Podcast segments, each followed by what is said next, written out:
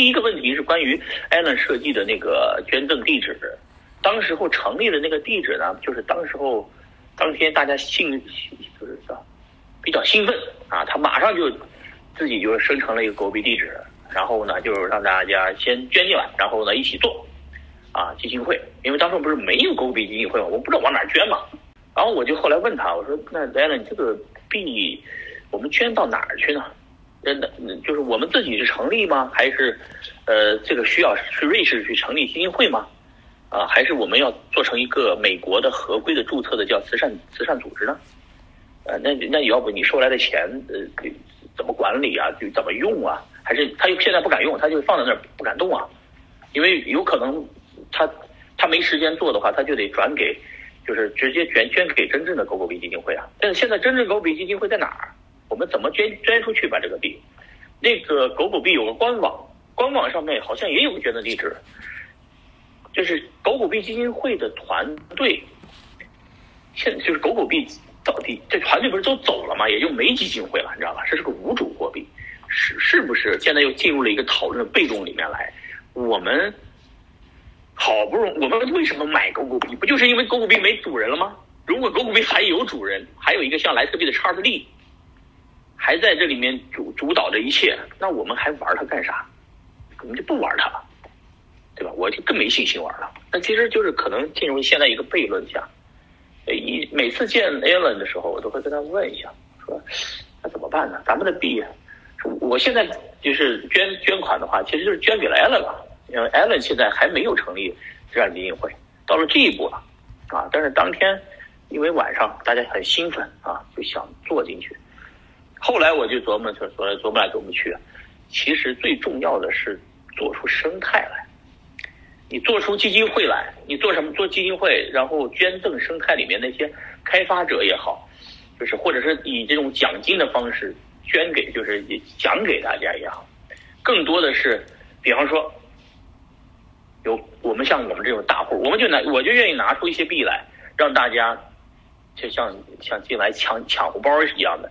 来抢，那抢的就机会是什么？就是谁都能来抢吗？不是的，一定就是你，你有抽奖次数限制，你有一万个币就有一次抽奖机会。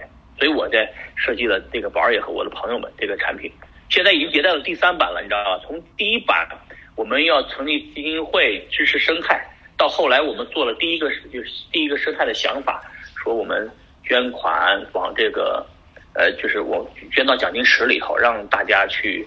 为了抢奖金，为了就抢这个奖金池里的狗狗币，大家又疯狂的去会买狗狗币啊，然后锁仓狗狗币就能获得奖抽奖机会。这是我们的第二版，第三版说，哎呀，我们我们天天 Clubhouse 为什么这么中毒？我们为什么把 Clubhouse 里面这种好的东西做成一个狗狗币版本的 Clubhouse，并且配上就是录音得到的课啊？这个这是我当时的想法，就是录不录音。现在是一个很重要的点啊！如果录音在国内，你就得有什么什么什么什么一个许可证，是吧？不录音可不可以？就像这种落后积分的，聊完就没了。但我觉得应该录音，为什么？因为有些人讲的太好了。作为主讲，你就举个例子啊，就是有时候他他这个他讲这一个小时也好，讲这个二十分钟也好，都是他当天最深的感悟，在各个群里面。他当时他开了话筒说：“我今天要开始讲什么的时候，我操！因为讲完以后，绝对是一个很精彩的部分，就是非常精华的部分。我们不想这个，就是阅后积分，我还想回听回听呢。有时候他，你看，他们经常引引经引经据典，然后经常那个说一些你听都没听过的那些话，你想回放一下，根本就没有，还必须你像我，我还脸皮的厚一点。我说，哎，Chat，你能不能重说一遍叔本华怎么讲的？你还记得那人？” Chat 在群里面讲叔本华说，一个真理要实现，经过三个步、三个过程。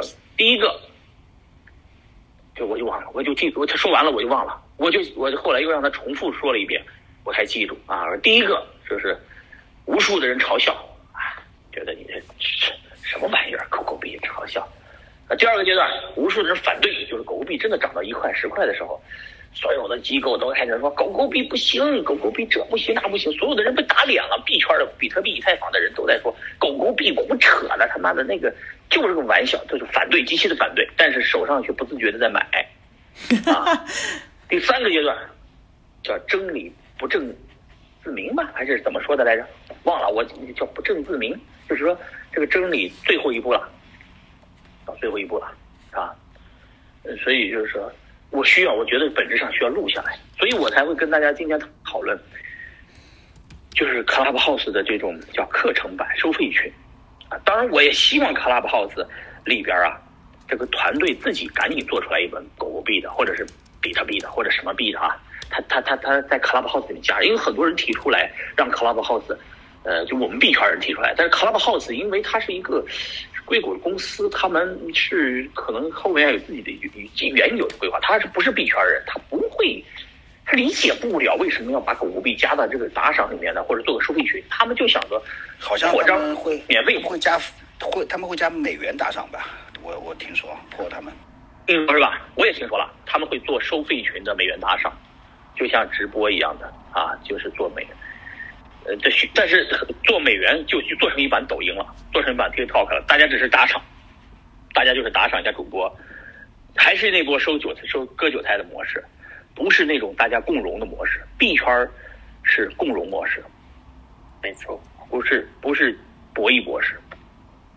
我需要的就是，因为为什么？你看那天那个今天这个麦克说这个话题，说起这个话题来了。为什么这个大家这个艾伦一说，大家就把币就打过打过去了？呃，而且打又打过去的币，艾伦也不敢动，是吧？这就是行业的这个共荣性造成的。首先大家都希望赶紧做呀，这事谁来做？我是没时间，我捐钱，我我就刚才就是那个思路，我说我捐钱，你们做，谁做也行。